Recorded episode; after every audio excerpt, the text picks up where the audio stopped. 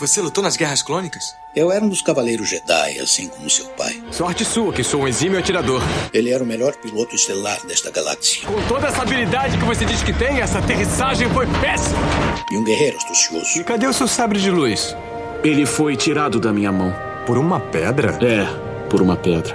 Deve estar por aqui em algum lugar. Que desculpa esfarrapada, hein? E era um bom amigo. Pode me ajudar aqui se quiser, tá, mestre? Eu não. Estou me divertindo muito. Por mais de mil gerações, os Cavaleiros Jedi foram os guardiães da paz e da justiça na Velha República. Nessa guerra, um perigo existe de perdermos quem somos. Antes da Era das Trevas, antes do Império. Forte você é com o lado sombrio, jovem, mas não tão forte. Tô com um pressentimento muito ruim. Os Jedi são todos tão inconsequentes. Só os melhores. Ah, mas se não é a mulher careca. Ah, mas não é a nojentinha e insignificante mascote do Skywalker. Você está ouvindo CaminoCast do site castwars.com.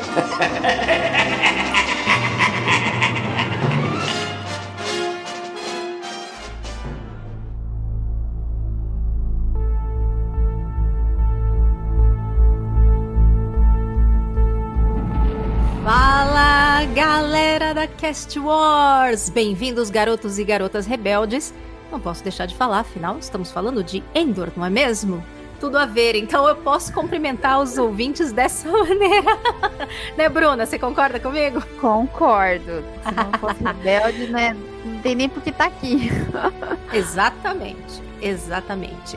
Hoje estamos novamente aqui reunidos para falar do episódio dessa semana de Endor, episódio 11, A Filha de Ferrix. Tá aqui comigo a Bruna. E aí, Bruna, como é que você Boa tá? Boa noite, tudo bem? Tudo bem com todo mundo? Eu tô ótima, gente. Tô empolgadérrima. Vamos lá. Reta final. é isso aí, falta só um episódio, ouvinte. Um episódiozinho para acabar, meu Deus. Nem tô acreditando que nós já estamos a quase. Quase 12 não, né? Porque a primeira semana uh, teve episódio foi lançado junto, mas já estamos umas 10 semanas aí fazendo live, discutindo episódio, né? Foi uma jornada muito boa. E hoje também tá aqui com a gente de novo o Pedro. Se apresenta aí, Pedro. Fala de onde você veio. Fala, Kátia. Fala, Bruna. Boa noite. Fala, ouvintes. É um prazer estar aqui de novo. É um prazer estar falando de Endor sempre. Que série maravilhosa. E que episódio. Mais um episódio. Eu passei duas semanas sem ver e quando eu cheguei aqui eu me liguei e falei: é isso. Falta só mais um. Eu não tô pronto. Não tô pronto para dizer tchau.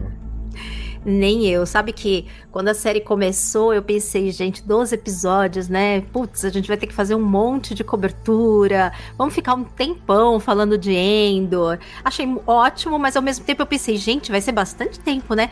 Mas olha, passou super rápido. E eu tava querendo que continuasse. Eu não queria que já acabasse, gente. Tá me dando uma dor no coração de só ter mais um episódio. Meu Deus do céu.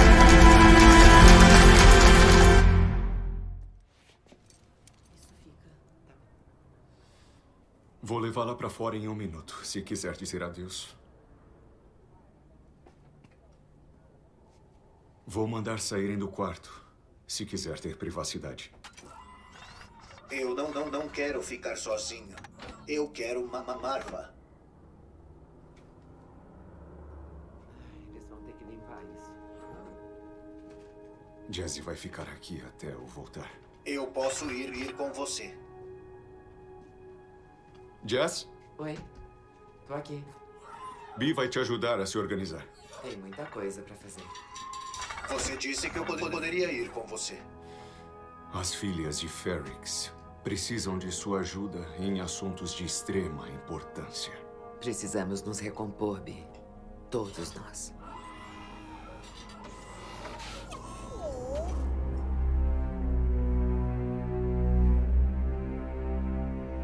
Mas bora lá conversar sobre esse penúltimo episódio. É, como eu mencionei, ele se chama A Filha de Ferrix, um nome que eu achei super emblemático e super significativo para disparar aí os acontecimentos que vão levar para o episódio final. Ele foi dirigido é, pelo Benjamin Caron, que já dirigiu um outro episódio da temporada e que vai dirigir o próximo também.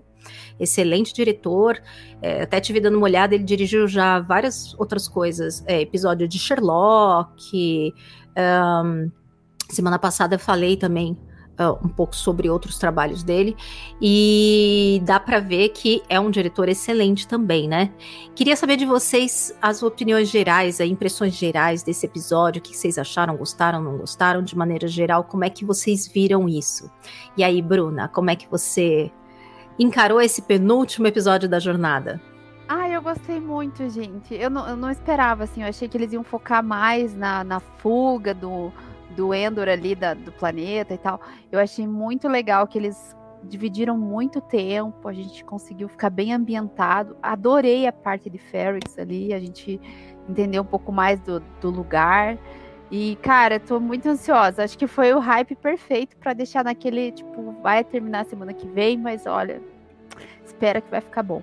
E já, a gente já fica até ansioso pra próxima, né? que será que vem? Eu gostei muito do episódio. Não tenho nada a reclamar. E você, Pedro, como é que foi aí o penúltimo episódio? Eu também, eu sou aquele que já é suspeito, né? Toda vez que eu venho aqui eu não tenho nada a reclamar. E só elogios. Mas, cara, a realidade é que a série é muito bem escrita, o roteiro é muito bom, os ganchos de cada episódio são muito bons, o desenvolvimento de personagem é excepcional. E esse em especial teve um momento para aqueles que estavam reclamando que ah, não parece Star Wars, blá blá blá, piriri que foi a fuga do Luthor, a gente vai falar disso com certeza. Mas ali a gente vê como o cara não tá pra brincadeira e é um negócio que a gente nunca viu, assim, achei lindo e qualidade cinematográfica, assim. Se Obi-Wan deixou a desejar nesse sentido, é, Endor mata pau. Toda vez que tem cena de ação e computação gráfica é sensacional. E o que eu mais gostei, na verdade, apesar de tudo, da fotografia sempre boa e tal, são os diálogos e as atuações. O, o, a conversa do Luthen com o espião e a conversa do Luthen com o Sol são. É, acho que a, a, a dramaturgia de Star Wars agora subiu um degrau. Para mim, é, eu sou fã de sequels, a gente já conversou disso, Kátia. É, EP8 para mim é um negócio que sobe o degrau também de Star Wars. Esse Endor é a mesma coisa para mim. Acho que eleva a, a marca, a franquia, o, o desafio para os outros roteiristas que, cara, tem que escrever um negócio de alto nível porque a gente não tá mais brincando no básico agora, sabe? Concordo muito com vocês. Realmente foi um episódio, depois do episódio anterior, que foi é, um episódio com pontos muito, muito altos, né? Mas uma coisa muito legal é que a gente vê que a série consegue se manter, mesmo em episódios que são uh, de passagem, ou de ligação, de desenvolvimento, ou de passar para um, um pouco. Uh, às vezes para outro arco ou para desenvolver aquele arco ou como esse é, para mim ele é um daqueles episódios que faz o setup do tabuleiro então ele posiciona todos os núcleos todas as peças e dá ali os starts os gatilhos para os eventos que vão acontecer, né? Eu gostei muito, além do, do roteiro, e é, é, interessante como a maioria dos episódios tem um texto tão bom e ele sempre tem algum quase mini é, discurso ou uma, uma fala um pouco mais elaborada, um pouco mais longa, que além de passar uma mensagem forte, ainda tem ali muitas vezes uma atuação também muito marcante, muito intensa, né? Então teve a questão do, do Lutem com o Sol, tem um, um trechinho lá com a, a, a Cleia também, com a Vel, que também é forte ali na, nas coisas, né, que a Cleia fala, um texto intenso também. É, e eu gostei demais como eles avançaram e posicionaram todos os núcleos que a gente está acompanhando e todos esses núcleos meio que para convergir para os próximos eventos aí do final da temporada. Então, para mim foi um ponto muito alto também. Saber equilibrar todos esses núcleos, avançar todos eles, mostrar um pouco de cada um como é que tava, sem perder o ritmo e conseguir montar isso de uma maneira que ficou interessante, não ficou cansativa e não, não ficou nada parecendo assim meio esquisito, esquecido ou de lado, né? Então eu achei isso muito, muito bem feito mesmo. Para começar, então, já que você vai, é, pode falar, Pedro? Duas coisas do que você comentou agora, eu só queria deixar para não perder. Eu acho incrível, realmente, esse desafio que essa série tem de esse malabarismo entre vários núcleos. Eu já falei aqui o paralelo de uma novela brasileira, né? Mas a novela brasileira, às vezes, ela peca por isso, novelas boas conseguem fazer isso, tipo Avenida Brasil, assim. Todos os núcleos são bons, são importantes e vão convergir, e de uma forma não óbvia. Então, fazer a gente manter interesse pelos personagens, que eles se desenvolvam na sua trama paralela e desenvolva o arco do personagem como personagem elipso, elíptico e ajude pro plot no geral, é difícil. E principal, que eu senti a diferença nesse, que talvez uma, as pessoas também reclamassem antes, é o Ender como protagonista. Eu acho que agora começa a dar cara desse herói, de fato, né? Se no episódio. Talvez eu vou me misturar um pouco, porque eu vi o episódio 11 é, e 10 juntos. Vocês me corrijam se eu errar alguma coisa, tá bom, Kátia e Bruna? Tranquilo. É, eu achei incrível, por exemplo, no 10, você falou dos discursos, o discurso do Kino. É apoteótico, assim. Eu, como ator, eu falei, nossa, se um dia eu precisar fazer um monólogo sobre esse assunto, sobre um levante, sobre. Cara, esse monólogo é muito bom. E hoje eu, eu vi o episódio com o monólogo do, do Luthor e eu falei, cara, que monólogo bom também. Ele eu dei tudo e tal. E atuação. Então acho que cada episódio é um highlight, um momento especial para um, um personagem secundário. Acho que se a gente olhar é, para trás, todo episódio é isso. A Dedra teve a dela e assim vai. Mas nesse, eu, eu começo a. Não, não importa o tempo de tela, mas nesse eu começo a sentir mais a presença do Endor como protagonista e falar, cara, a série é dele. Agora ele vai fazer alguma coisa. Agora tá tudo convergindo para ele tomar as rédeas da história, sabe? Exatamente. Sim, sim. É, entrando aí já nos núcleos do episódio, então, como eu, como eu mencionei, o episódio chama Filha de Ferrix e de maneira muito adequada tem ali um destaque para isso ali em Ferrix, essa questão de ter ali as filhas de Ferrix, as mulheres talvez mais uh, mais velhas ou que representem alguma coisa para a sociedade ali, não fica muito claro. E eu acho muito interessante como tem toda uma mitologia ali de Ferrix que eles vão colocando aos pouquinhos pra gente, né? Agora, uma coisa que, que eu fiquei meio assim e não esperava, queria saber de vocês. A morte da Marva, ela acontece fora de tela, né? E ela é ali vai ser um estopim no caso para todos meio que praticamente todos os núcleos convergirem ali para Ferrix, né? Do Império, a Endor, a, enfim, todo mundo que está acompanhando luta em rebelião, no fim todo mundo ali tá com esse evento da morte dela por conta do funeral, que vai acabar sendo ali um ponto de convergência da, da história. É impressionante como eles conseguiram usar o B2 para passar toda a intensidade dessa perda e tudo mais. Vocês esperavam isso assim? Essa, é, aqui, tanto que a, a Marva fosse um catalisador tão importante, eu adorei isso para isso tudo que vai acontecer, como a maneira que foi abordado e fora de tela, tudo. O que, que vocês acharam? Como é que vocês sentiram é, ser feito dessa maneira? Você, Pedro, pode começar. Cara, eu adorei. Eu achei muito inteligente e é, ao mesmo tempo de, despretensioso, o que é uma combinação interessante, porque seria fácil explorar eh, eh, a morte dela num sentido dramático de mostrar ela morrendo e piriri pororó, corpo, etc. Guardaram isso talvez pro enterro, pro funeral, e nesse sentido, pensando em, em construção mesmo, direção, é, fazem muito bem de colocar a gente no papel do Endor, que é não presenciar aquele momento, né? A gente como espectador, a gente é igual a vida, né? Você tem alguém querido que parte do nada, você viu a pessoa num dia, no outro você não viu mais. E, e, eu não sei se isso foi uma escolha, a gente vai poder dizer depois, ah, sei lá, se sair uma reportagem, por exemplo, dizer que foi por causa do Covid e ela não pôde gravar, vamos supor. Mas uh, imagina que sempre o meio, a mídia, arranja uma forma, né, é, de lidar com problemas técnicos, entre aspas. Então, por exemplo, assim como o cinema de terror nos anos 30, sei lá, usava muita sombra, nunca mostrava o monstro, isso acabou criando uma, uma estética e um recurso narrativo que era você nunca mostrar o, o, o agente do mal ali que estava chegando. Então, é, é, isso virou um uma assinatura do, do, da parada. Eu achei que nesse sentido, não importa se foi uma escolha técnica, que foi motivada por um problema técnico, é, mas foi muito bem feito, foi muito de bom gosto.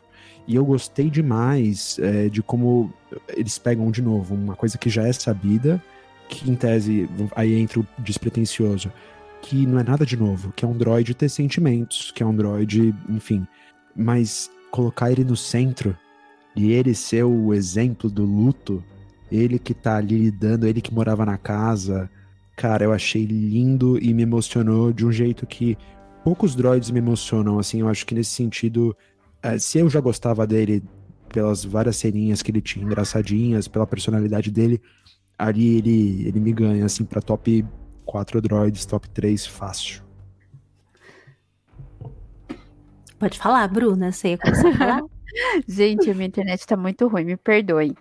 Mas eu, assim, concordo com tudo que o Pedro falou e na minha opinião, gente, eu não tenho conhecimento tão profundo de cinematográfico, etc. Eu sou telespectador puro, fã. e, cara, é gostoso você estar tá do lado da tela e conseguir ter um pouquinho da sensação do personagem. Eu acho que é isso que eles quiseram passar com ela não aparecendo, sabe?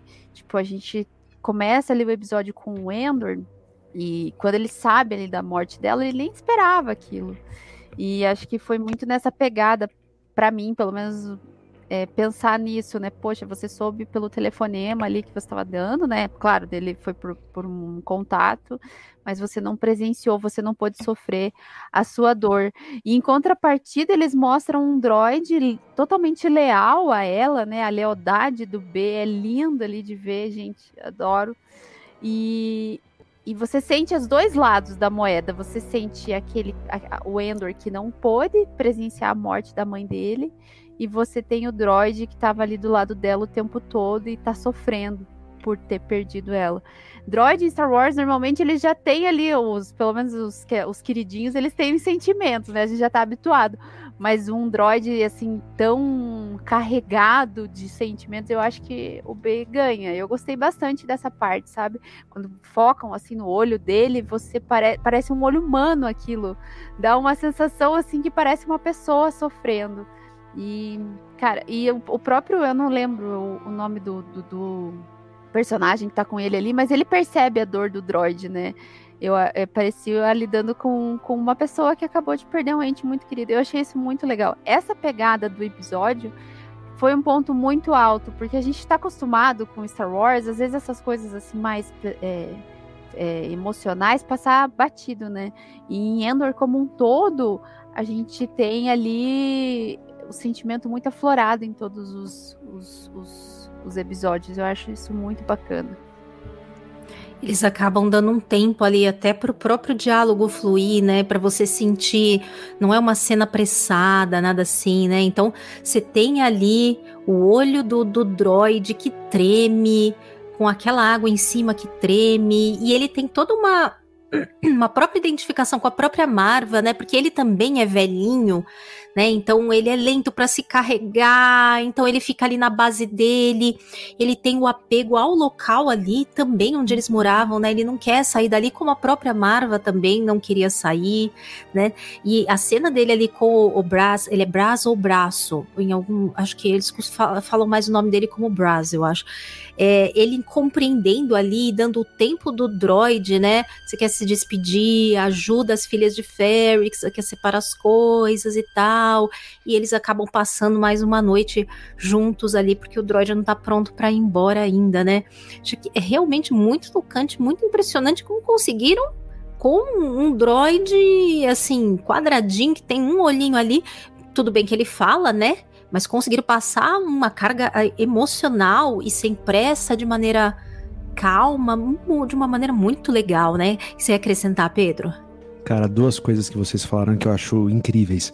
A, a Bruna comentou sobre o olho, né? É, a, a, cara, a primeira cena que me pegou, e, e olha como é direção boa, direção de câmera, não precisa de muito. Ele nem falou. A primeira vez que mostra ele, ele tá com o olho meio baixo, assim e tal. É muito louco porque você usar o recurso que é tão simples, que é a movimentação dele, isso é tipo de coisa que, tipo, George Lucas fazia lá atrás, sabe? É, em 77, alguém fazer isso era muito louco porque era por falta de recurso, era falta de tecnologia. Então você tinha que se virar com mostrar a emoção do R2D2 virando a cabeça, virando o olhinho, fazendo bip e mudando de cor, azul vermelho. Cara, num, numa situação que a gente tem tecnologia a rodo, você pega um droid e faz uma cena simples daquela e efetiva, porra, parece que ele tá chorando, sabe? É lindo demais. E, e, o que eu achei também que você falou, Kátia, o tempo. É o que eu bato na tecla sempre do Endor, que é diferente de todas as outras séries. Leva seu tempo. Então aquela cena ali poderia ter sido resolvida em dois minutos. Aliás, muito diretor gostaria de resolver essa cena em dois minutos. Eu sou um cara que gosto de filme lento, eu gosto de uma cena que nem aquela, que vai dar tempo dos caras virarem e falar assim: e aí, vamos lá, vamos ajudar. E, e, e ele tem umas três situações ali que mostram o luto dele uma, um filme normal, duas horas corrido, ia mostrar ele colinho ali, hum, acabou.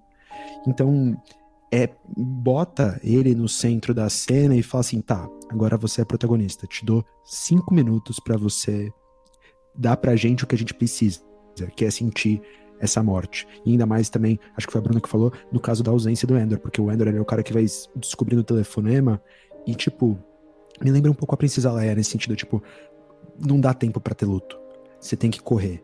Você recebeu a notícia e vambora. O, o, o droid, ele se permite, né? Ter aquele, aquele momento, e é o que você falou, paralelo dele, dele ser velhinho também, deles estarem juntos há tanto tempo. E, de novo, o, o droid que ele em si já tem uma personalidade fofa, porque ele é meio devagar, ele não consegue falar, ele precisa carregar, não sei o quê. E aquele momento ele tá ali em casa ele fala assim, meu, hum, não quero sair daqui, sabe? passa a noite comigo. Ele fala pro Braz, né? Tipo, uhum. fica aqui, me faz companhia. Cara, isso é muito único. Isso é muito único. E é roteiro bem escrito. Muito, muito mesmo. Uma outra coisa que eu, eu gostei demais é, é o que eles estão colocando de tradições lá de Ferrix, né? Uhum. Então, esse lance de cremar a pessoa que era de lá e aí as cinzas dela passarem a integrar a cidade num tijolo, em que ela, né, eles vão escolher aonde vão colocar, né? Sabe que eu consigo imaginar aquele cara do sino lá forjando o tijolo? nossa, Kátia, nossa. Mas me parece, me parece uma, uma coisa solene, assim, ou de carregar algum tipo de tradição que eu acho que ele casaria. Eu não sei se tem, vai ter alguma coisa a ver. Mas vocês não acham que combinaria perfeitamente ele participar dessa cerimônia? Porque a solenidade com que ele faz, executa uma tarefa relativamente simples ali, o relógio vai da, né, dos alarmes ali da cidade, me parece que combinaria perfeitamente com isso. O que, que vocês acham que seria um lugar onde ela escolheria para ficar? Ela, eles mencionam aquela rua, né, onde ela não passava. Uhum. Desconfio eu que vai se desenrolar a coisa ali naquele local que era significativo para ela por causa do Império, né? Exato, onde foi enforcado, né, o companheiro o dela. Clem. Aham, uhum. gente, eu também acho que vai ter alguma coisa relacionada a isso. A tradição é uma tradição diferenciada, né? Eu até na hora falei, nossa, que coisa. Talvez exista isso em outra cultura, eu desconheço. Mas assim, eu achei bem, bem interessante explorar essa parte, né, de Star Wars, assim. A gente tá, eles estão aproximando, eu vejo pelo menos eh, na minha percepção, Endor trouxe muito é, trouxe coisas das nossas, das nossas culturas para Star Wars, né? Então eles estão aproximando é, a série, no caso a história, para nós, né? E essas questões da tradição é, é muito interessante. Eu gostei muito. Eu achei assim que que logo a gente vai, talvez, né? Acho que no próximo episódio eles vão explorar essa parte, porque imagino eu, né, que o Endor vai querer presenciar isso. Então eu acho que isso pode ser sim um momento solene, porque como eles não têm velório, como que é a nossa tradição, né? Parece ali que eles não têm, embora eles tenham mencionado que demora três dias. A, a acho que dois a, dias, acho, eles é, falam dois, três dias eles falam, né? Eu falei assim, acho que é o período de produção, talvez, do, do, do, do artefato ali, do, do, tijolo, né? Uhum. Nosso velório é 24 horas, que seja, eles tenham o negócio lá de dois dias. Eu achei bem interessante isso. E acredito eu que tem a ver, relação, tem a relação, né? Tanto com o Endor indo para lá, quanto os outros que já estão lá, né? Sim, porque, né, vai ser um, é o evento que o Império tá de olho, a Cinta estava de olho também, né? Uhum. Que já acionou a Vel. E um outro ponto importante ali em Ferrix é a Bix que continua lá, né? Uhum. Cada vez que a Bix aparece, gente, eu, eu fico assim num estado de. Sabe, até de ansiedade, porque eu fico pensando, gente, será que ninguém vai conseguir tirar ela de lá? Porque, né, ela tem amigos lá, eles não sabem o que tá se passando com ela, obviamente, né? Mas eu fico pensando se no último episódio eles vão conseguir resgatar a Bix. O que, que, vocês acham? Vocês acham que vai, vai ter oportunidade, assim, que vai ser um ponto que eles vão abordar no último? Bruna. Ah, eu acho que o Pedro queria falar, não sei se ele quiser complementar. Não, vai lá, vai lá. E a câmera do, do Pedro tá congelando. Tá travando, é. E aí, de vez em quando, eu não sei se ele congelou assim com o dedinho pra cima ou se é porque ele ia falar. Eu também tive essa impressão. Mas voltando lá. Mas começa, Bruna, aí depois o, o Pedro continua. Beleza. Eu só, assim, concordo com você, dá um ruim, gente. Aquela parte da Bix, eu fico, meu Deus, isso aí eu não gosto de ver, não. Mas enfim, é necessário. Eu imagino como que ficou a Leia depois de ser torturada, né? Porque isso a gente não vê Daí eu não lembro em qual dos reviews eu, a, a, a, a, pessoa falou sobre isso. Eu falei, nossa, é verdade, cara. Se a Bix ficou daquele jeito, imagine a Leia. E dá um ruim de ver ela. E eu nem imaginava que ela ainda tava daquele jeito. E a, talvez o Endor indo pra lá, alguém vai querer, né? É, poxa, cadê a Bix? Será que ninguém sentiu falta dela ali? Porque ela também tava cuidando da Marva, né, no episódio passado. E. Sim. Eu acho que talvez comecem a sentir a falta dela, ou, nossa, ela ainda não saiu e, e, e alguém resgate, porque se deixarem ela lá, dá um dó, né? Eu, meu Ou talvez com alguma confusão que aconteça, de repente seja uma oportunidade dela conseguir escapar, né? É, sim. Não sei, talvez. Né? E você, é. Pedro? Eu, além de ter meus palpites, eu quero recapitular uma coisa que a Bruna falou que é sensacional. É, eu acho que Endor tem um papel muito importante em Star Wars por ter mais tempo e por ser uma série mais aterrada das pessoas comuns, como a gente já conversou aqui várias vezes. É, é mostrar o dia a dia, é construir não só plot e nem só personagem, mas contexto, galáxia, cultura. É, Endor faz isso desde o primeiro episódio e já vim aqui falei várias vezes disso, mas por exemplo nesse tem uma cena que eu adorei e é tão boba mas representa muito esse esforço. É a cena que o, o cara que era lá da, da segurança lá de, de Ferrex liga pro uhum. Cyril e tem problema de conexão. Eles estão fazendo um FaceTime ali e ele fica congelando que nem eu tô congelando agora. Isso é um problema do mundo real, entendeu? E não é feito só para fazer uma piada. É parte do plot. É, e, e, eu acho isso muito legal. É mostrar uma ligação, é mostrar o Cyril comendo cereal, entendeu? É mostrar vários desses detalhes que fazem o mundo ficar mais rico. Então, primeiro, eu acho isso muito legal. Segundo, sobre o, a cerimônia ser a, a, o final apoteótico que a gente espera, eu tenho uma aposta. Eu acho que tem um trecho no, no trailer que é uma revolta popular. Uhum. E até agora a gente não viu isso. Então, muito provavelmente Ferrix, e, e é isso que eu mais espero. Desculpa. Isso que eu mais espero é que exista uma movimentação coletiva, porque sempre Star Wars é muito sobre um herói, um grupo de heróis. E eu acho que interessante seria esse levante de novo que que é o que parece que, que vai ser, né? Que é, eu acho que é um momento histórico, então, é essa, essas células que eles falam no começo do primeiro episódio, esses é, bolsões de fomento, né? Então, acho que Ferrex e as próprias filhas de Ferrex podem ter uma ligação com isso, e o papel da, da Marva né, para a cidade incita isso, é o que ela representava, como ela mesma fala, ela ir para Bix Road lá e ficar. Uh, de pé lá, enchendo o saco de Stormtrooper, entendeu? Contra a ocupação. É, uhum. Então acho que tudo isso vai se casando para um momento que, além de ter a, a, o levante popular, que é a coisa que eu espero demais, é o Endor aparecer lá e fazer isso que vocês estão falando que ninguém fez até agora. Pô, cadê a Bix, sabe? É, é, e aí eu acho que isso pode ser um, um pretexto, talvez, para ele se provar, para ele ter um momento de ação dele, não só tipo ir lá e, sei lá, tá sendo perseguido. Ele ter de fato agência, né? Não só reagir. Então pode ser quando tudo começa a piorar, tipo, pô, todo mundo ali quer matar ele, o Império quer pegar ele, a esqueci o nome dela, que tá lá um tempão você a falou. Cinta. A cinta. A cinta tá atrás dele.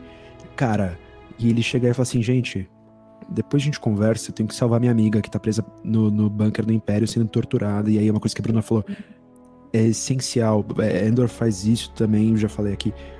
Que Star Wars não faz, é mostrar. É não só o, o dito no não dito. Ah, tortura, não sei o que. Não, é tortura. E a gente vai mostrar o, o, o, o fascistinha lá tendo prazer em torturar ela, falando: olha só, é grito de, de bebê, entendeu? E, e, e, olha que legal que eu vou fazer com você e mostrar agora a cara dela. Também não tava esperando isso. E aí, exatamente, acho que esse é o uhum. sentimento. Eu virei e falei assim: olha como a pessoa fica. Olha como a Leia deve ter ficado. E, uhum. e eu acho isso. Aí, primeiro, sobre se ela pode é, fugir, eu não acho que ela tá em condição. Então, acho Sim. que é, é, realmente a questão de o Endor ou alguém precisar ir lá e salvar ela. E isso, de certa forma, também movimentar a história do tipo: ele vai lá e vai destruir um prédio do Império, e aí a, a cinta e a, a prima lá da Mon Mothma, a irmã, não lembro. A vai Vel, virar, Vel, a prima, é. é vai virar e falar assim: esse cara é realmente muito bom. Esse cara. E aí tem um detalhe, uma, uma sementinha que eu adorei nesse episódio. Ele vai pegar o dinheiro lá e ele abre sem querer o, o manifesto uhum. e começa a atacar a voz do. do esqueci o nome dele. Uh... Ah, também não lembro. O rapaz do, do manifesto é o Nemec. Nemec. Maravilha, Kátia. E aí, o, o, a voz do Nemec começa a tocar e você fala: Hum, existe isso aí, já esqueci. Então, é, é essa hora que talvez ele de fato vire um, um, rebelde, ele entenda o que tá no manifesto lá, ele entenda que ele precisa se levantar, que eu acho que já aconteceu como um arco mais longo na, na prisão, entendeu? Ele, e ele ganhou o papel de líder, ele que incitou o Kino, mas agora talvez seja a hora que ele vai fazer isso não por reação, que é o que eu falei, é, o, é no caso da prisão era reação, ele estava preso, ele precisava reagir contra o Império. Nesse caso, se ele tiver agenciamento, se ele tiver a escolha e ele virar e falar assim, gente, vamos expulsar esses caras daqui, vamos salvar minha mina lá da prisão, é diferente. Então, do que ele tá sendo caçado. E eu acho que esse é o grande momento apoteótico de virar e falar assim: virou a chave pra, pra temporada 2. Ele agora é um herói, ele agora é um líder, ele agora é um rebelde.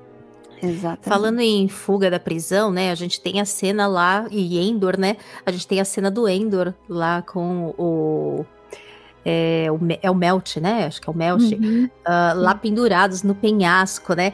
E, e remete àquilo que a gente conversou no outro episódio, né? Como que eles iam sair de lá, daquele lugar, né? Daquele planeta, enfim. Como iam sair, quantos escaparam. Então, eles mesmos não sabem quantos escaparam. E é muito interessante a coisa de, de eles escaparem de lá da maneira como escapam, porque mostra muito como é, não se pode subestimar as pessoas que parecem não ter nenhuma relevância ou para a história ou para o próprio império. Então, uhum. são as pessoas ali do, do planeta que são super afetadas pelo império, para você ver quanta gente odeia o império, mesmo não fazendo nada diretamente, mas numa oportunidade, qualquer pessoa pode ser uma peça importante, pode ser uma peça que vá fazer toda a diferença. Porque se eles não estivessem lá, e aí? Não ia ter Endor, não ia sair de lá, né? É, fora que são uns alienígenas mega interessantes, né? Teve tá tendo bastante comentário, vocês devem estar tá acompanhando, que tem pouco alien na série, até para ela ter essa pegada meio mais realista. E Alien de Star Wars, a gente sabe que para ser um Alien de Star Wars, geralmente ele tem uma pegada meio pulp e meio estranha que ao mesmo tempo que faz parte de Star Wars, às vezes tira um pouco da seriedade da coisa, porque convenhamos, né? Total. Os aliens Nossa, de Star total. Wars são um capítulo à parte, né? Mas esses ficaram mega interessantes e a conversa deles lá e tudo. E tem uma referência também que eu vi uma pessoa comentando nessa cena que eu, na hora que eu vi, eu falei, achei alguma coisa familiar, mas eu sou péssima com essas coisas de easter egg, ah, naves, essas coisas, eu reconheço nada disso. A nave deles lá, ela aparece em Force Awakens. Não sei, uhum. a Bruna acho que viu esse, Sim. essa referência, alguém comentar, né?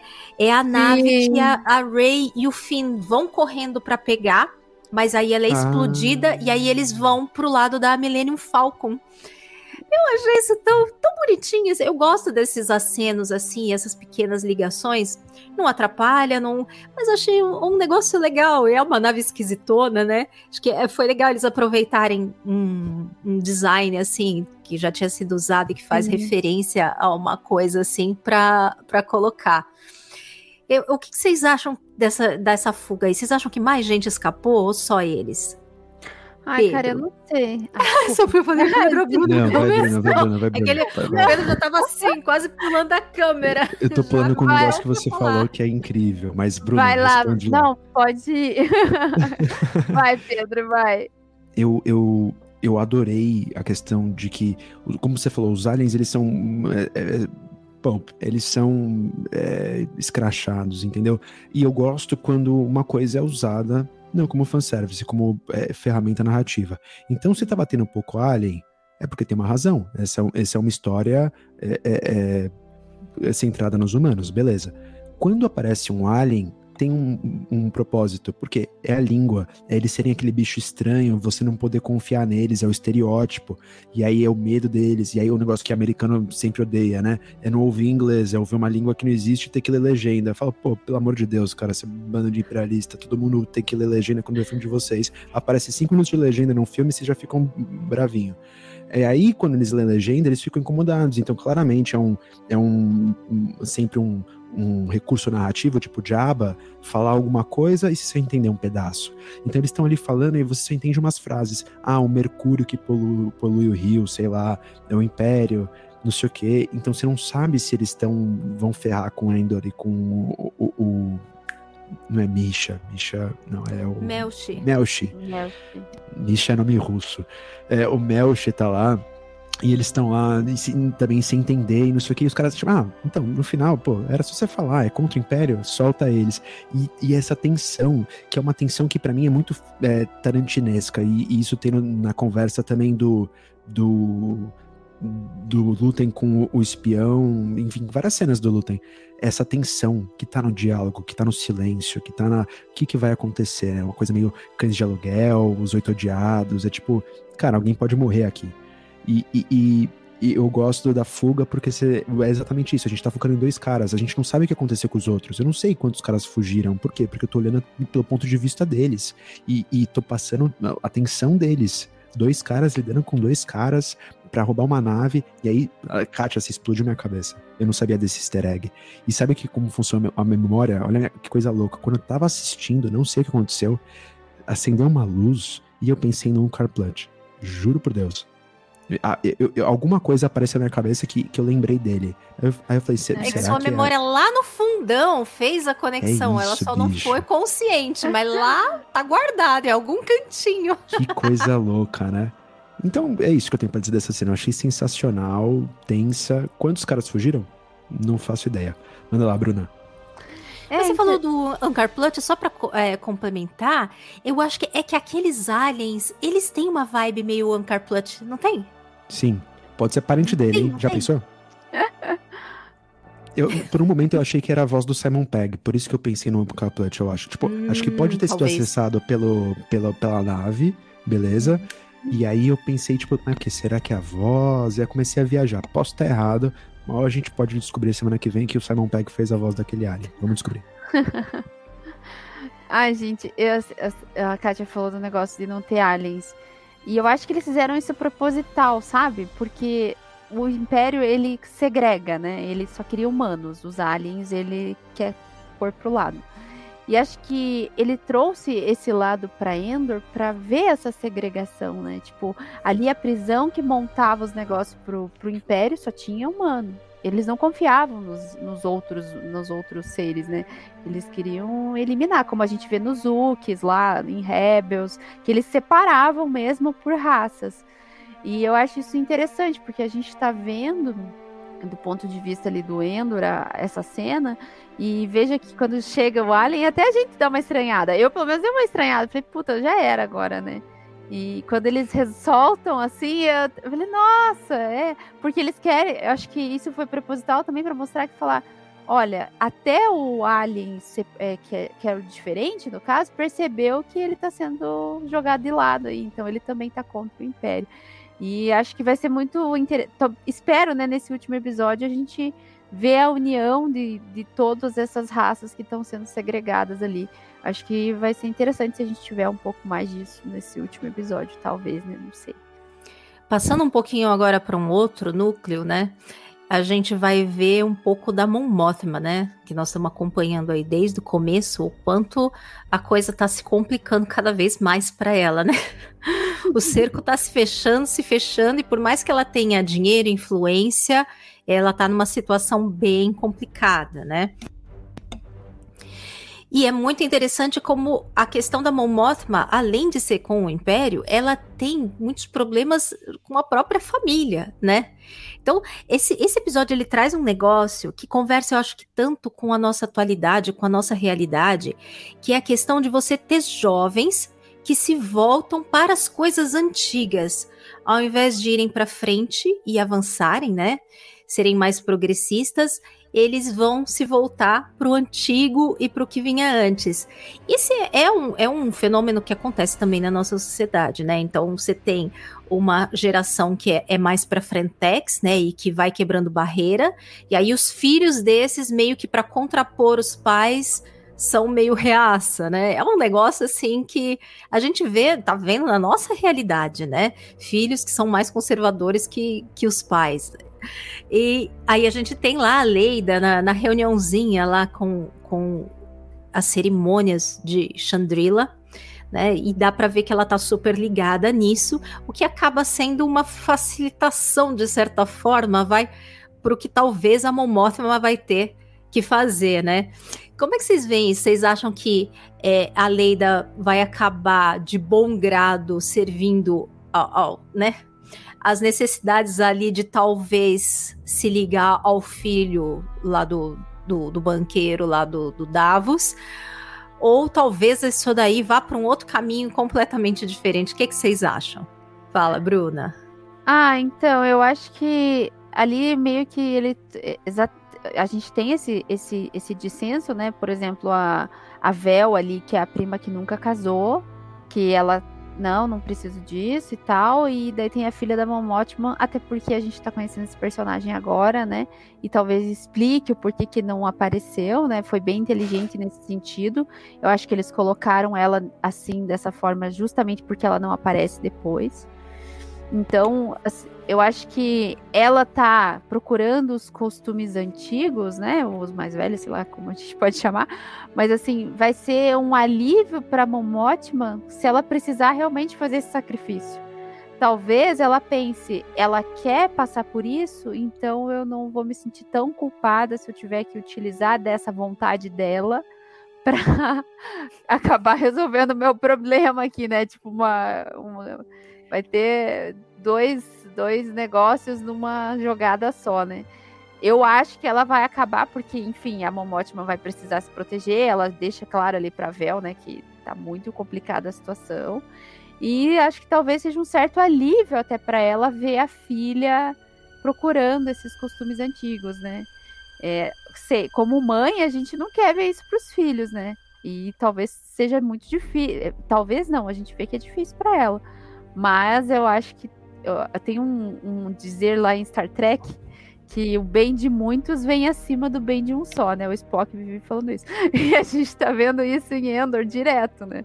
O bem de muitos vai vir em cima do bem de um só. E talvez ela utilize isso para deixar a, a filha dela fazer a vontade dela, entre aspas, né? E aproveitar resolvendo o problema financeiro.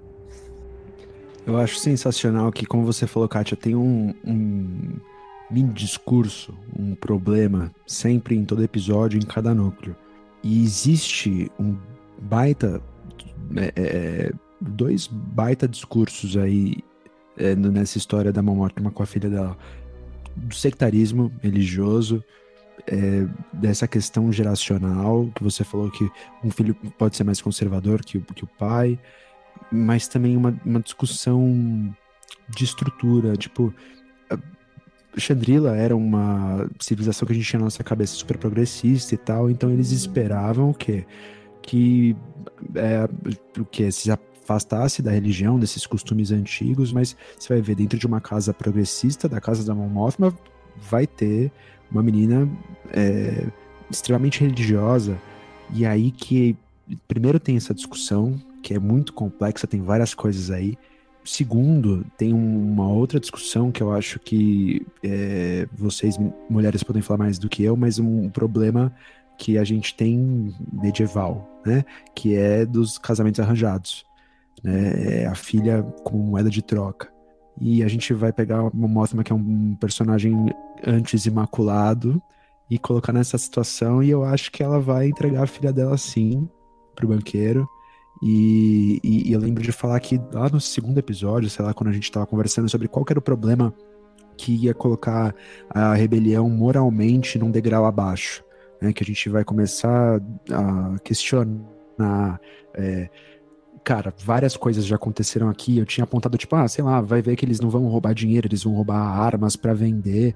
Nada disso. Eles roubaram dinheiro. Mas agora, na questão do dinheiro, é tipo, cara, vamos procurar um criminoso aqui. Um, sei lá, o que, que aquele cara faz, se ele vende armas, se ele trafica gente, se ele. ou só lava dinheiro. Não sei. Mas aquele cara é um cara sujo. E a Momothra não quer que ele entre na casa dele. Aquele cara entra e fala: Eu quero a sua filha para casar com meu filho. Ele era um cara que provavelmente foi expulso de Chandrila pela sujeira que ele fez e a Momothra, por causa da rebelião, vai entregar. E isso é sensacional. É, desenvolve o personagem e a rebelião como um todo, né? A Momothra como mentomilha da, da rebelião, para falar que, cara, na real, ela tá muito mais embaixo. Ela tá no lugar do Luthen, ela tá no lugar do Só, do tipo, daquele outro diálogo que eles tiveram. É, é, isso aqui é guerra, entendeu? É, e na guerra, a moral vai lá embaixo. A gente faz o que precisa. E eu achei isso sensacional. Você tá pegando uma história que desenvolveu durante a temporada inteira, que é uma relação de uma mãe com uma filha que não se entende e tal, e agora você vai dar esse desfecho que é, cara, elas vão se entender aparentemente.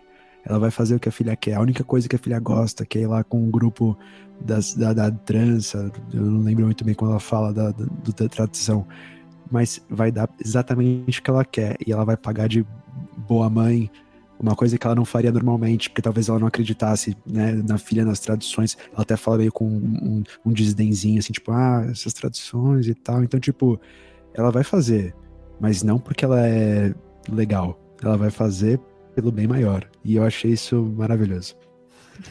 É o que a gente vê muito, na verdade, são sacrifícios de todos os lados, né? Mas principalmente sacrifícios morais, né? Tem sacrifícios de vida, tudo, mas você vê que o que pega muito para quase todos eles são sacrifícios morais, né? Desde o Lutem tendo que sacrificar uh, os próprios meios pelos quais ele tem que fazer as coisas se igualando ao Império, a Mon Mothma vai ter que provavelmente colocar de lado também né, os princípios, a moral dela para conseguir se livrar aí dessa questão com o dinheiro, né? Então, em vários em vários, o Endor também, né? Então, é, matando pessoas para poder se livrar. Então, todos estão sacrificando a moral de alguma forma, né? Seja quem está sendo torturado e tendo que entregar um, algum companheiro. Enfim, muitas, muitas perdas, né? Tem uma coisa interessante aí também nessa parte, em que elas conversam sobre o dinheiro, né? E não fica claro, nem elas têm ideia se o Lutem sabe que ela tá nessa situação complicada, né? Uhum. Acredito que ele não saiba, porque é aquela coisa que a gente fala, né? A rebelião, enquanto essas células que estão meio que concorrentes uma com a outra, acaba dificultando as coisas, porque eles, ao invés de estarem se ajudando, eles acabam que trabalhando de maneira independente e isolada, acabam sendo menos eficientes, né, do que se estivessem compartilhando e trabalhando juntos. Uhum. Provavelmente ele ajudaria ela, porque a Momothma, ela é um, é um ponto fraco para ele também, porque se ela cair, a chance dele cair também é muito grande, né? Uhum. Então, eu acho que tem uma chance grande da Vel intervir daí nessa situação também dela. E aí, sei lá, né, se de repente resolve a questão da filha ou não, mas eu acho difícil eles não avançarem com esse plot da filha aí, do casamento e tal. Eu acho que isso vai acabar avançando porque é, eles estão construindo isso, né? Passo a passo, né? Construíram lá com a conversa, agora construíram com a própria Leida. Então, aparentemente, é, essa história aí eu acho que vai andar também. E falando em família, vamos voltar àquele núcleo que eu, pelo menos, eu adoro, porque eu sempre fico, gente, eu torcendo pela briga, torcendo para dar tudo muito errado, que é o Cyril e a mãe dele. E cada vez que entra naquela casa deles, eu falo, lá vem, lá vem alguma. Né? Ranço é uma palavra e... difícil, né? Mas tem a, um ranço naquela casa, naquelas duas pessoas. Você já olha, você já fica meio embrulhado, você fica. Exatamente. A relação ali espinhosa, né? Um passivo-agressivo o tempo inteiro ali, que é muito difícil, né? Mas é, é, é interessante ali que o start do Círio vai ser saber da morte da Marva e querer ir até lá para ver se ele consegue finalmente catar o Endor e poder entregar a cabeça dele para quem? Para quem? Respondam para mim para quem que ele quer entregar a cabeça dele, Pedro. Mozão. Vai responder, vai responder de bate pronto para quem? Pro mozão, Dead Ramiro. Exatamente. Meu Deus, eu não consigo esquecer aquela conversa que a gente teve aqui outro dia, aquela coisa creepy. Não consigo. Nem eu, nem eu. Amigo ouvinte, se você não ouviu o nosso episódio retrasado, vá lá, volte, porque Uh, nós começamos com precisamos falar sobre o Sírio e isso não termina da maneira como você imagina. Então volte lá caso tenha pulado e não tenha ouvido esse episódio, vá lá e ouça porque vai valer muito a pena, você vai dar boas risadas. Ai. Enfim, mas vocês acham que o Sírio vai conseguir alguma coisa ou ele vai se dar muito mal? Eu tô torcendo pra ele se dar muito mal. Eu já tô, já deixo já de, de pronto que eu quero mais aquele se lasque mesmo e isso seja de uma maneira espetacular. E aí, o que, que, vocês acham? Eu concordo Pode com falar, você. Cara, tem, tem, assim, se tem um personagem nessa série que eu não gostei, que eu fico, puta merda, por que, que vão falar dele? É, é esse aí, gente. Eu, assim, eu, não me desce. Sabe aquele personagem? Mas eu sou o contrário. Olha... Eu odeio ele, mas eu, justamente por isso eu quero ver, eu quero ver o que acontece. Eu Ai. acho muito bem construído nesse sentido. Ele é tão insuportável não, que você fala, não, eu quero ver o que vai acontecer com esse mané. Você quer ver ele se ferrar, né? Tipo, você quer ver o que, que vai acontecer com ele assim, nesse sentido, mas não é um personagem assim que eu falei, nossa, tem uma coisa interessante nele. Ele é, parece aqueles meninos assim Ai, que você fica pensando, meu Deus, e que mato que saiu isso aí, né? Mas tudo bem, fazer o quê? tipo, mas é, eu acho, sinceramente, que ele vai lá e vai. vai ou é, eu espero que ele se ferre muito lá em Ferris, ele chegue lá e esteja borbulhando tudo, e a, e a Dedra olhe pra ele e fala assim: Strupício, o que, que você veio fazer aqui? ele tem Sério? altas chances de botar tudo a perder, né? Exato. Querendo aparecer Olha, é e botar é tudo a perder. Uhum. Eu tô torcendo para isso acontecer, sabia?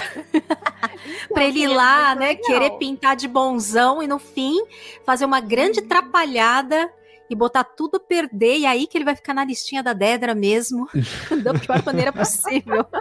Vai ser, Tadinha. ser isso, eu, eu, juro que eu, eu mudo a minha opinião sobre ele. Daí vai ser é, no, alvo de boas risadas, porque acho que com certeza ele vai parecer o, os trapalhões lá. Eu e a gente vai poder estranho. virar para ele e falar assim: perdeu, mané, não amola. Sa sabe, sabe o pior? Eu torço por esse mané. por esse creepy, por esse cycle. Espera lá, calma lá. Deixa eu falar. Olha só, imagina assim. Imagina que esse perdedor, esse cara estranho, ele consegue se provar pra Dead Ramiro, pro Morzão. E eles vão ser um power couple na segunda temporada. Imparáveis. Eu torço, eu gosto do circo pegando fogo, eu torço pelo caos, eu torço para ele crescer na série, eu não quero me despedir dele logo, eu não quero que ele, dá, ele dê azar, que ele dê uma de trapalhões lá. Eu quero que ele vai lá, quase consiga prender o Endor, mozão, fale desculpa, tratei você mal, você é o homem da minha vida, e eles terminem juntos, caçando o Endor na segunda temporada. Tá aí o meu desejo do fanfic do Pedro. Ai, gente, que eu tava pensando? Perdão, Kátia. Não, só rapidinho, eu acho que tem chances de realmente ele ainda ter um papel bem relevante, porque estão construindo e desenvolvendo ele muito bem, né? Assim, uhum. não, não me parece ser um personagem que vai ser descartado assim rápido ou facilmente, né? Mas, não sei, né? Pode ser um ponto alto do último episódio aí, é o final do serial, né? Vamos saber, né? O que, que você ia dizer, Bruna? Se ele se mata pelo mozão? Não acho é, difícil, porque ele tem toda a cara de incel explosivo, sabe? Daquele que. Com certeza. Atirador, sabe? O Com garoto certeza. que entra na escola e atira em todo mundo. Ele é totalmente esse perfil. Com certeza. Então, tudo é possível. Eu só ia falar que eu tô na esperança de aparecer o agente Carlos, sabe? No, nesse último episódio. Eu também. Então, tipo, eu fico imaginando ele fazendo um monte de cagada e chegando o Carlos, assim, em live action, falou assim: vim arrumar as cagadas que vocês fizeram aí. tipo, algo do gênero. Eu, achei, eu ia achar sensacional, sabe? Mas, enfim, é só. É que essa série não é muito de ter fan, fanservice, não. muita referência, apesar que me surpreende às vezes com algumas coisinhas. Uhum Tipo essa nave, uma outra coisinha que eles colocam até me surpreende, né? Para uma, uma série que né, a gente não tá, não tá tendo, né, muita conexão com outras coisas, né? Até surpreende. Mas vai saber, né? Podem estar tá guardando alguma coisa aí pro, pro último episódio. Inclusive, né? A última parte aí para a gente discutir, acho que é um dos pontos altos aí do que pode trazer, inclusive de coisas que seja um pouco mais massa velha, assim, pro último episódio. Então, entrando na parte do Lutem, a gente tem tanto a conversa dele com o Sol Guerrera, que é bem interessante. Tem cenas lá na galeria dele também, que tem umas referências muito, muito engraçadas. Sabe o que, que eu vi lá na galeria quando a Cleia tava conversando com a Vel? Que a Vel é que vai lá, né, comentar que a, a mãe do, do, do Endor morreu, eles têm um calendário maia lá em cima da mesa. Não sei se vocês viram. Eu isso com minha mãe. Muito legal. A gente tem eu um tenho um em casa. cima da TV. Você também tem? Aí eu trouxe um do médico e tava bem em cima da TV. Aí eu olhei, olhei para baixo, olhei para cima, olhei para baixo, olhei para cima. Eu falei, não acredito. Ou seja, Ai. eram os deuses astronautas, segundo Star Wars. Olha aí. Eles é só estão confirmando, né? Exato. Aí do ladinho também tem uns pedaços lá que tem as linhas lá do mundo entre mundos, né? Não sei se vocês viram Ih, também. Eu vi isso. As pedras meio quebradas que estão do lado, elas têm aquelas linhas assim que são lá daquela parte que quebrou, né? Daquela Opa. aquele mural, né? Lá do mundo entre mundos também. Aquela galeria dele tem coisas muito interessantes, gente. Ali é a só mesma pedra do Rebels. Pausa. Meu, acredito que lá. sim. Será? Sim. Parece Tem muito. mural? Tem um escudo Gunga lá também, da, do episódio Escudo Gunga. Tem o capacete da Padme, né? Aham, Tem muita coisa legal. interessante ali, gente. Mas É, dessas referências, eu tenho um palpite. Eu acho que eles estão guardando pra segunda temporada, igual o Mandalorian fez. Eles estão colocando aqui um easter eggzinho aqui e ali, de levinho, pra pegar o fã mais hardcore, pra falar, olha o, o- o escudo Gunga, olha não sei o quê. Mas aí na segunda temporada dá pra chegar com o Krennic, dá pra chegar com o Tarkin, dá pra chegar com o Kellos, dá pra chegar com um monte de gente, vai É. mostrar Yavin, isso eles já falaram. Então, é porque a segunda temporada ela vai se aproximando de Rebels, ela vai se aproximando do Exato. episódio 4, né? Vai tudo convergindo, O né? Vader, quem sabe? Tipo, eu acho que não tem como. É o Patine, né? o Palpa- Nossa, eu ia Nem que seja de, se eu visse né, de, de mensagem, dele orientando alguém, coisa adorar. assim. Deve acontecer. Eu sei que tem muita gente que tá falando, ah, eu não quero que apareça nada, não sei o quê. Ah. Mas, gente, a gente tá dentro da galáxia de Star Wars. E eu, eu sou super a favor de começar longe. Começa longe, desenvolve tudo que tem pra Exatamente. desenvolver. Mandalorian fez isso. Desenvolve Muito os bem. personagens, apresenta tudo, deixa você se apegar, se importar, se Uhum. interessar. E aí depois você vai ligando as coisas, vai trazendo o que for pertinente pra história. E aí, realmente, gente, não tem como. Tem coisas que são muito pertinentes aí a, a essa história. Não tem como manter tão distante assim. A partir do momento que a rebelião for se aproximando, for se estruturando, as coisas vão ter que ir se conectando. Não tem como não. A Leia, lá mais pra frente, ela vai estar bem mais dentro da rebelião. O Bail Organa. Enfim, muita coisa ainda, né? Pra entrar. Tem uma coisa que eu é, queria saber de vocês, se vocês repararam. Quando o Lutem vai conversar com o, o Sol, é, quando ele vai entrar, é, e aí eles revistam ele, pega. Vocês repararam que o cara lá pega um bastão dele pra olhar? E aquele bastão, gente, parece muito um sabre de luz adaptado. Parece. Inclusive, aham. ele fala assim pro cara: ah, baixa isso, me devolve, baixa isso. Até vi uma pessoa comentando: ah, acho que é aquele bastão retrátil que ele usa pra andar. Mas aquilo não deve ser só isso. Porque senão ele também não falaria. Aquilo tem uma arma escondida ali. Uhum. Pode não ser um sabre de luz, mas ele me parece que provavelmente foi adaptado de um punho de, de sabre. E ele coleta um monte de coisa. Ele tem um Kyber, ele deixou um Kyber com o, o Endor, né? Então faz todo sentido ali ter a ligação de uma coisa com a outra. Vocês chegaram a reparar nisso na hora que apareceu? Eu fiquei assim, na hora que eu vi ele tirando, eu olhei e falei, não, o cabo é madeira, mas pera, mas aquela ponta. Eu falei, isso é muito um sabre de luz esse negócio. Vocês chegaram a reparar nisso na hora que aparece? Ou ouviram depois? Eu cheguei a reparar, até fiquei olhando e falei, só falta ele pôr assim de frente com o olho dele e fazer que nem os porgues lá, sabe? Eu fiquei olhando Então, o assim, medo dele né? falando, abaixa esse negócio, abaixa esse negócio. Eu fiquei pensando, gente, ele deve estar pensando, o cara vai apertar um botão que não deve aí. e Teremos. Não sei se vocês já viram aquela- aquele meme assim que o Porg liga o negócio. Falei, cara. Parece, mas realmente, assim, você assistindo, você estranha mesmo ele falar daquele jeito o negócio ser tão característico, né? O Lutem é todo cheio de, de mistério, então a gente pode esperar tudo dele. Cheio de surpresas, né? Uhum. Você chegou a ver isso, Pedro? Esse bastante. Você reparou que você viu, Eu acabou de ver os cheguei- episódios, né? E eu tô dividido. Vou falar pra você. Porque o que você disse antes tem uma coisa que se conecta com isso. Eu vou, vou parafrasear um cara aqui que divide muitas opiniões, mas eu gosto muito. Érico Borgo. Eu sou fã e quero service.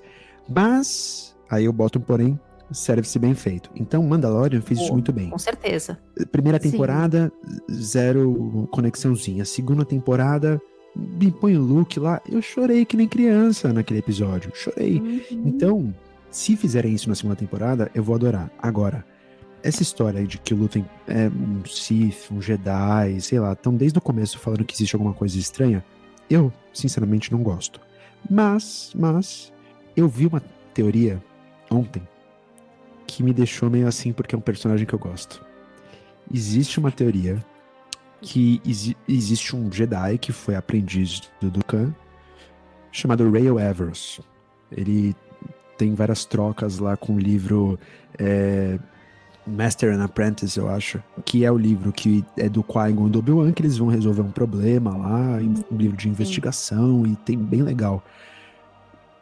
Lá tem o Ray Evers, que é esse Jedi que segue essa escola que o, o Dukan inaugurou, que vai ser responsável por criar o Qui-Gon, que, que cria o Obi-Wan, que cria o Anakin, que é os caras que são meio fora da lei, entendeu?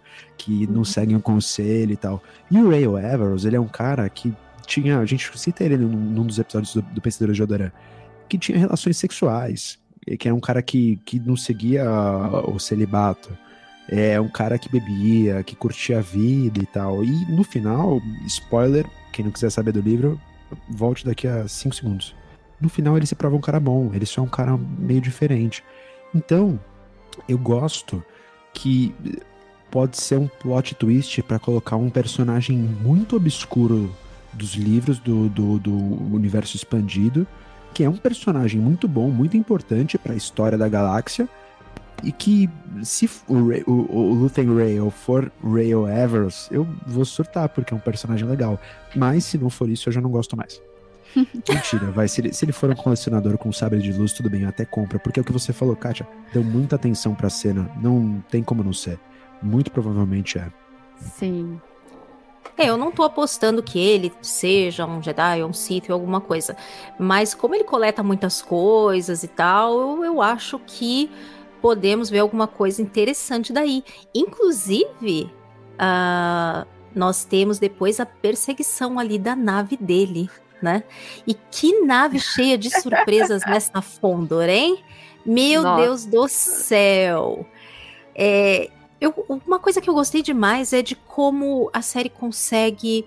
Não só essa série, isso em outros lugares eles também até têm feito, conseguido colocar coisas que a gente já viu outras vezes, como uma perseguição, né? Um, uma apreensão de nave, ali um raio trator, não sei o quê, e resolver de uma maneira diferente, mais inesperada, Sim. com alguma saída original, Sim. né? Então, eu, Gente, gostei demais da maneira como foi feito aquilo. E, e, o sangue frio do Lutem o tempo inteiro, né? Ali, tipo, eu pensando, gente, como é que ele vai escapar dessa? Como é que ele vai Sim. escapar dessa? E ele ali, todo, né? Não, calcula quanto tempo, trace, é, calibre o raio trator, nananá. E eu falei, gente, como é que ele vai escapar dessa? Ele vai ser preso, ele vai ser preso. Eu já tava ali panicando. Crente eu queria ser também, viu? Vocês panicaram? O que, que, que vocês acharam? Diga, Pedro, como é que você viu essa cena aí? Cara, como é uma série que eu não sei o que vai acontecer, aquela coisa tarantinesca que eu falei, eu falei, puta, só falta ele ser capturado pelo Império agora, cara. Não é impossível. Mas o cara tava muito tranquilo. E aí, quando ele dá aquele. Eh, primeiro ele tá lá enrolando, não sei o que, cara. Depois, quando ele joga aquele bagulho no raio, tra... no raio trator, eu falei, sensacional. E aí, depois, quando ele mete aquele laser, ele dá uma pirueta, eu falei, meu Deus, essa é a melhor nave dos últimos tempos de Star Wars. Eu, eu não sou um, baita colecionador de Lego, que nem meu companheiro de pensador de Alderan, o Christian. Ele adora. Nossa, eu também. Mas eu compraria essa nave, porque ela é zica.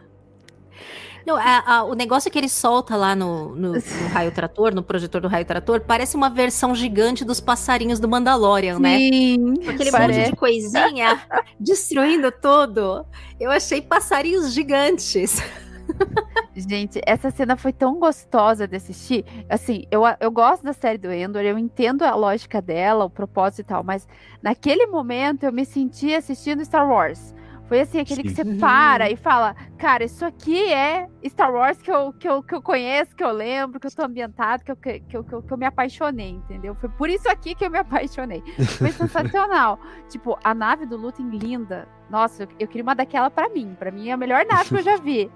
Mas vamos falar a verdade, aquele Destroyer também é legal, né? É, tipo, Sim. muito diferentão, assim, porque a gente já viu várias naves do Império. A gente vê tanto lá em Clone Wars, quando você vê naves do, dos separatistas, que é a malevolência, você vê umas naves diferentonas, e depois do Império, quando você vê ali em Rebels que tem uma, uma nave que tira do hiperespaço e tal.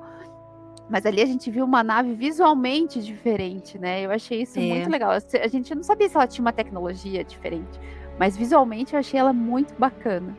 E a do Lutem, Não sei se né? vocês chegaram a ver, essa, essa nave do Império aí, ela tem até um nome, Kentwell não sei o quê, que uhum. ela é o uhum. nome do designer da Sim. nave, que é um designer lá desde a época da trilogia clássica, e aí eles acabaram não aproveitando na época essa nave, aproveitaram ela em solo, só que aí ela aparece só assim, tipo, num uhum. negócio muito pontual, muito rápido, que nem. E aí trouxeram a nave agora para aparecer de verdade, né, em Endor. Então, essas conexões eu acho o máximo, gente. Eu acho muito legal. Eu não pego nada. Eu tenho depois que pesquisar, que olhar no IMDB. Eles até colocaram essa curiosidade. Tá lá que não tem quase curiosidade nenhuma de Endor no IMDB. É um negócio pobre.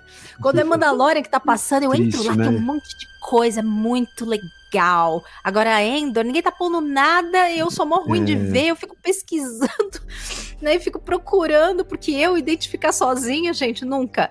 Então eu vou, vou pesquisar, né? Pra ver as pessoas, né, mais ligadas, o que, que elas acharam. Mas esse tá lá, esse daí o, o pessoal pegou e, e colocou lá bem Sim. detalhadinho, direitinho de onde veio essa nave. Bom, tivemos aí essa cena que até acho que tinha estado em trailer, né? Mas eu não lembrava ou eu não vi, eu tento não ficar vendo demais, né? é, que dá aí um fechamento super animado aí pra, para esse episódio. Tem o lance lá daqueles lasers, né? Aquilo é uma coisa Nossa. que deve ser feita com Kyber, porque não é um laser normal, né? De disparar, ele fica projetado e uhum. fatia os tais, né? Uhum. Gente, que coisa muito louca. É o sabre de luz Você ia falar gigante. alguma coisa, né, Pedro? E como se fosse dois sabres gigantes, né? Muito louco aquilo. É o Grifos, gente, no E vermelhos ainda por cima, né? E vermelhos ainda por cima. O que, que, você ia falar, Pedro? É uma coisa que eu veria, por exemplo, na, na nave do Darth Maul, sabe? Que, que, eu esqueci o nome, inclusive, mas é que é maravilhosa, uma nave que eu teria. E, uhum. e, e, esse tipo de arma, assim, maldosa, tá ligado? Você fatiar uma nave, uma, fatiar uma pessoa, tá lá, na nave do, do, do Luthen. Mas o que eu gostei também, falando do design da, do, da nave do Império, que eu achei sensacional, eu não sabia também. Aí, mas olha como bate, né? Como tem uma consistência. A Bruna falou aquele Star Wars que você é, aprendeu a gostar, cresceu. Quando eu vi aquele design, eu falei assim, não sabia que tinha ido no sol também.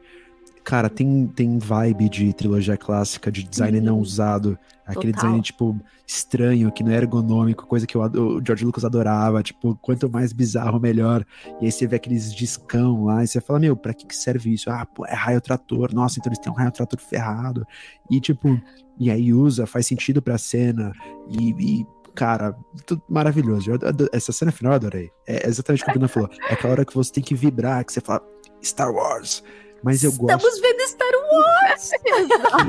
Daquela animadinha, né? Mas falando em animadinha, quero saber de vocês o que, que vocês esperam pro último episódio. Como vocês acham que vai ser esse último episódio? O que, que vocês estão esperando pro fechamento aí da, da temporada? Quem quer começar? Vai lá, Pedro, eu te interrompi muito hoje.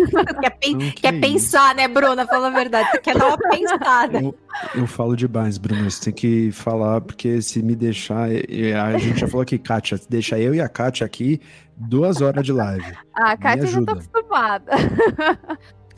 Olá, Rádio Imperial aí, salve. É, estamos ao vivo, não é? Gravando em live, estamos aqui recebendo com honrarias a Rádio Imperial. um salve. Domingos também deu uma passadinha aí antes da gente falar do último episódio, vamos dar um alô aqui para quem tava. Olha quem está aqui também, né? O João Pedro. Salles, não é você mesmo que tá comentando, é? Pedro, não é, né? Não, não, não, não. Olha, João Pedro fez vários comentários maravilhosos hoje na live. Aí eu fui exibindo vários. O último dele aí foi sobre a atuação da Genevieve. Muito legal, né? Ela realmente está mandando bem demais. Então eu quero agradecer muito a todos que estão aí na live, viu? Continuem participando, vão mandando comentários que a gente vai exibindo e vai lendo também. Te dei um tempo já para você pensar, Pedro? E aí, quero hum. ver se você vai acertar o final da temporada. Vamos, vamos apostar dinheiro. Vamos lá, vamos apostar dinheiro. O que, que você acha que vai acontecer?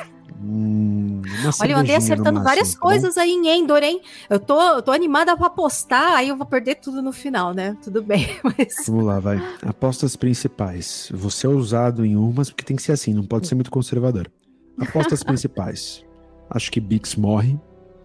Endor não salva ela morre. Uhum. Tem que ser trágico, tem que ter tragédia, senão não tem high stakes. É, Biggs morre. Uh, Lutem sobrevive. Eu acho que ele morre, mas não vai ser agora na primeira temporada. É, acho que aquele espiãozinho lá vai morrer também. Uhum. É, acho que. Qual espiãozinho? O da, da, do Império? Da. É, eu acho que vai dar ruim. Sério? Uma sensação. Não, não, não, não. Aquele que, o, não. que é o informante do Lutem. Que deixou, que eu... o Lutin falou que ele era muito valioso. É Lino, Isso. não é? Ai, agora esqueci Isso. o nome dele. Do elevador misterioso lá. É... é... que ele não aparece muito, né? Ele fica mais lá dentro. Não sei, acho difícil então... ele morrer porque ele fica mais lá no, lá no BSI, né? Não fica lá no campo de ação. Mas bom, Vamos lá, vai, continua apostando. Tem, Vamos, tem, tem vou anotar aqui. Ó, oh, você tá apostando que ele vai morrer, hein? Vamos ver. Tô, tô apostando que. Oh, não, aliás, posso, posso mudar? Posso mudar? Eu acho que ele vai se dar mal. É preso, é, enfim, vão pegar ele. Eu acho que vão pegar ele. Por quê? Porque minha aposta é que o, a, o, o, círculo lá que eles estavam, tipo, pô, o sol não vai ajudar o cara lá que vai deixar os 30 caras morrer, e a escolha do Luta é deixar os caras morrer. Eu acho que vão voltar atrás. E aí nessa o espiãozinho lá vai se ferrar, entendeu? Que é o que, o cara, que, que ele não queria, né? Tipo, expor o cara, tipo, saber que ele sabia, um piriri parará. Então, meu cálculo para esse núcleo é esse. Para Ferrix, treta, é, rebelião civil, é, matar Stormtrooper na porrada com, com pá, com liquidificador, com fruta, com o que for. eu, eu gosto. Revolta popular. Tem que e... ser Meryl, hein? Se for usar fruta. e no final, Endor é, casando com a rebelião. Eu acho que a cena final é meio essa, entendeu? De mão dada ali com a.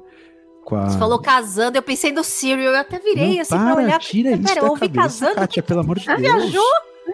Que eu só peguei o casando, que eu tava bebendo não, água. Eu. Isso, quê? Quê? Isso eu não vou apostar, não. Eu não sei o que acontece com o Cyril. Se eu tiver que apostar, eu acho que ele consegue sim ajudar o Império. É, e no final sobrevive também. E, mas no final acho que a, a Vel entrando em, em acordo com, com o Cassian, eu acho que é o, o principal. Talvez a companheira dela, que eu esqueci o nome, morra, hein? Eu acho que tem que morrer a gente. Cinta. Sempre. Sinta. É Sinta assim morre que eu também. acho que é uma boa aposta, viu? ai, ai. E você, Bruninha? Mais alguma coisa, Pedro? Eu acho que é isso. Fechou a aposta? Tá bom. E você, Bruna? Cara, eu assim. Vamos lá, lá no alto cena, também, hein? Que o Pedro cena mandou final, ver aí. Ousadia e alegria, hein? Do episódio 11, eu acho que no 12 eles vão dar um. Assim, trazer um pouquinho mais do tempero de Star Wars pra série. Então, eu acho que vai morrer gente, isso é normal a, a, a, a, a Bix, eu acho que provavelmente ela morra. O cientista lá que tá fazendo a tortura, eu acho que pode morrer, porque a gente não vê essa tortura em outros, outros, outros, outros episódios, né? Em filme, nada, então pode acontecer alguma coisa ali com ele. Não acho, assim, que, que, que ah, vai, o, o Sirius lá vai morrer. Eu gostaria de ver isso, mas acho que não vai acontecer. acho que vai acontecer a revolta, mas o que eu tô assim torcendo e cara, eu tô esperando o dia e eu espero que seja nesse próximo episódio é o K2SO aparecer. Eu tô tão assim ansiosa, eu tô esperando assim o final, ele o Cassian chegar, ter que mexer lá em algum droid, não sei se ele vai tirar a consciência do B, porque o B ele é um droid tão sensitivo e a gente não vê isso no K2. O K2 ele é um pouco mais tiração de sarro ali. Não acho que é, que nem eles. Ah, eu já vi gente falando. Mas o que, eu queria ver o, o Cassian chegando, não, a gente vai ter que ajudar a Ferrix. Então eu vou ter que pegar lá, reprogramar um droid imperial. E o finalzinho do episódio 12, ele com, com o K2 saindo dali. Seria lindo. Eu adoraria ver essa cena. Ele dá a mão pra, pra rebelião e ele tem um novo parceiro, entendeu? Essas são minhas apostas em relação à série. Mas assim, que vai ter uma revolta, isso é certo, até porque acho que teve mesmo uma cena no trailer que falou sobre isso. E acho que o povo ali já tá de saco cheio, eu no lugar também estaria. E caminha para isso, mas eu espero ver um pouquinho dos nossos queridos personagens nesse último episódio, porque o último episódio, né, gente, sempre tem um temperinho diferenciado. Verdade. Verdade. Bom, o que, que eu espero? eu acho que a gente vai ter ação em dois lugares diferentes. Uhum. Porque a questão do Sol Guerreira lá, eu acho que não foi à toa. E uhum. o Lutem envolveu o Sol como um elemento de caos. Ele chega a, a citar isso. Que ele, eu acho que ele tá jogando essa carta com uma carta que não vai conseguir ligar o BSI a ter vazado a informação. Uhum. Porque o Sol Guerreira faz ações muito aleatórias e muito, enfim. Então eu acho que ele vai funcionar como um elemento de causa ali que não vai é, que vai é, conseguir interferir naquela naquela questão lá do, do Anto Kreger, porque ele fala muitas vezes isso, né, que são 30 homens e mais o Anto, 30 homens e mais o Anto, e deixa na mão do Sol Guerreiro ali resolver se vai ou se não vai. E eu acredito que ele vai e deve. Eu acho que eles vão mostrar um pouquinho disso daí, o que, que isso vai dar. Lá em Ferrix, eu espero que a Bix não morra. Eu espero que não, coitada, ela já passou tantos maus bocados ali. Eu espero que ela consiga escapar. A galera ali da população de Ferrix, ela já é um tanto quanto integrada e organizada, né? Você vê que quando tem o episódio lá em, no o terceiro da temporada em Ferrix, o pessoal se mobiliza, um vai avisando o outro, eles vão batendo os negócios lá, né? É, um sabota uma nave de um lado, outro outro negócio do outro. Então a galera ali ela já é meio integrada, então tem toda a chance mesmo disso acontecer. Então eu acho que vai ser animado esse funeral da, da Marva, coitada. Vai ser um funeral meio, meio animado. Ela e eu acho gostar. que a gente vai ver Ela ia gostar, com certeza. Sim. Eu acho que tem o um lance lá que eles chegam a jogar lá atrás, do lance dos túneis que a Marva hum. deixa meio que, né? Hum. Não, esses túneis debaixo do hotel, que é onde tá a base, né? Onde tá situado lá o que o Império tomou conta, né? Provavelmente vai ter alguma. Quem sabe a Bix não foge por ali, não é mesmo? Assim, eu Verdade, espero. tem lógica, né? Sim. Espero. Oh, eu acho Enfim. na minha aposta que a Bix vai conseguir fugir, mas vai morrer na fuga. Vai ser mais doido ainda aí. Oh, meu Deus do céu. Ai, mas assim também, né? Que tristeza. É. Mas acho que vai ter bastante, bastante ação aí e talvez, como né, a gente estava falando, talvez algumas pitadinhas mais de coisas de Star Wars, assim, que deem um pouquinho mais desse temperinho aí de uhum. fazer a gente sentir que tá assistindo é, mais Star Wars. O Lutem eu não acho que aconteça nada com ele. Talvez ele seja. É, tenha que sair da sombra. Provavelmente o disfarce dele vai cair. E ele vai ter que se recolher e se é, retirar em definitivo para a rebelião. Uhum. e não ficar mais naquele papel duplo que ele fazia. Eu acho que isso é bastante provável. A Mon Mothma, eu acho que ela ainda vai conseguir ficar um pouco mais ali disfarçada, eu acho. Porque a Mon Mothma, ela só entra mais de cabeça na rebelião mais pra frente, pelo uhum. menos segundo Rebels, né? O que acontece para lá na animação. Mas basicamente eu acho que é isso. O Cyril, eu acho que ele vai fazer alguma confusão por lá. Não tô, não, eu não consigo ver o Cyril da maneira como ele é acertando muito em alguma coisa, uhum. sabe? Coitado. Ele não é suficientemente, eu acho, nem capaz, nem inteligente. A gente vê lá na toda aquela ação que acontece lá em Ferrix, o quanto ele não sabe fazer nada. Ele, ele congela é lá, verdade, depois ele é fica travado. Uhum. E os outros, e o, o, o, o, gordito lá, que é o outro guarda, é que no fim vai empurrando as coisas para acontecer por trás é dele, né? Então ele não me ele me parece, sabe aquela pessoa que acha que é mais do que é, sabe? É verdade. Sim. Então ele, ele me parece que ele tem mais ideia do que ele pode fazer do que ele realmente consegue fazer. Então, Exatamente. não sei, né? Pode, a gente pode se surpreender, né? Mas uma coisa eu digo para vocês, eu acho que vai ser um episódio que vai ter coisas que vai surpreender a gente. Porque Exato. com a qualidade de escrita, né, de roteiro e produção que a gente tá vendo até agora, se continuar nesse, né, nesse padrão, eles não vão deixar uma coisa fraca pro último episódio, muito pelo contrário. Eu acho vai que o último épico. episódio vai entregar no mínimo, no mínimo, o mesmo que o episódio do olho. Eu Mas eu acho isso. que ainda vai ser um pouquinho mais. O Sim. olho já é um episódio sensacional, lindo, perfeito, uhum. apoteótico. Esse é o season finale. Vai ser maior ou igual o, o olho. Tem que ser. Muito bem. Então fechamos aqui, amigos ouvintes. Fiquem com a gente na semana que vem. Semana que vem é a última live aí dessa jornada de Endor para o último episódio. Então, esperamos vocês aqui de volta. A gente vai fazer live com certeza semana que vem, então fiquem ligados aí, porque às vezes a live é na quarta, às vezes é na quinta, às vezes é na sexta. Então se inscrevam no canal da Cast Wars para receber a notificação, certo? Fiquem ligados aí nas nossas redes para a gente avisar. No nosso grupo dos padrinhos a gente sempre avisa também, e isso é muito importante. Se você quiser se tornar um padrinho da Cast Wars, você pode é, ou entrar lá no site da Cast Wars que tem lá o, o apoio, como você faz, no apoia-se, no apoia.se barra castwars, você pode tanto ser um padrinho recorrente, como se puder fazer só um apoio pontual, pode ser pela chave Pix, que é o contato arroba castwars.com. Esperamos vocês no próximo episódio, galera. Não deixem de assistir e de participar com a gente semana que vem.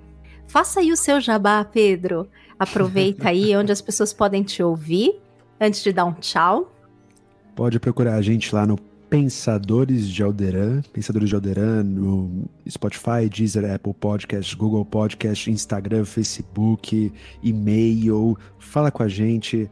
É, vamos pensar sobre Star Wars, desbravar, descobrir e celebrar a beleza desse universo fantástico com pontos com a realidade.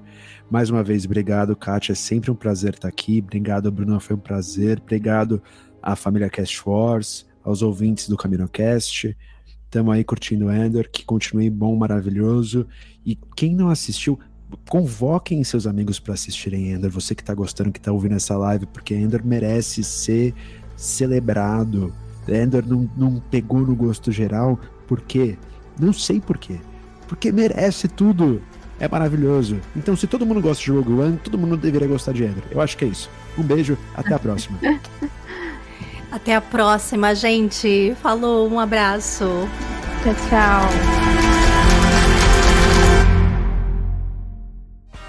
Esse podcast faz parte da Cast Wars Podcast Network.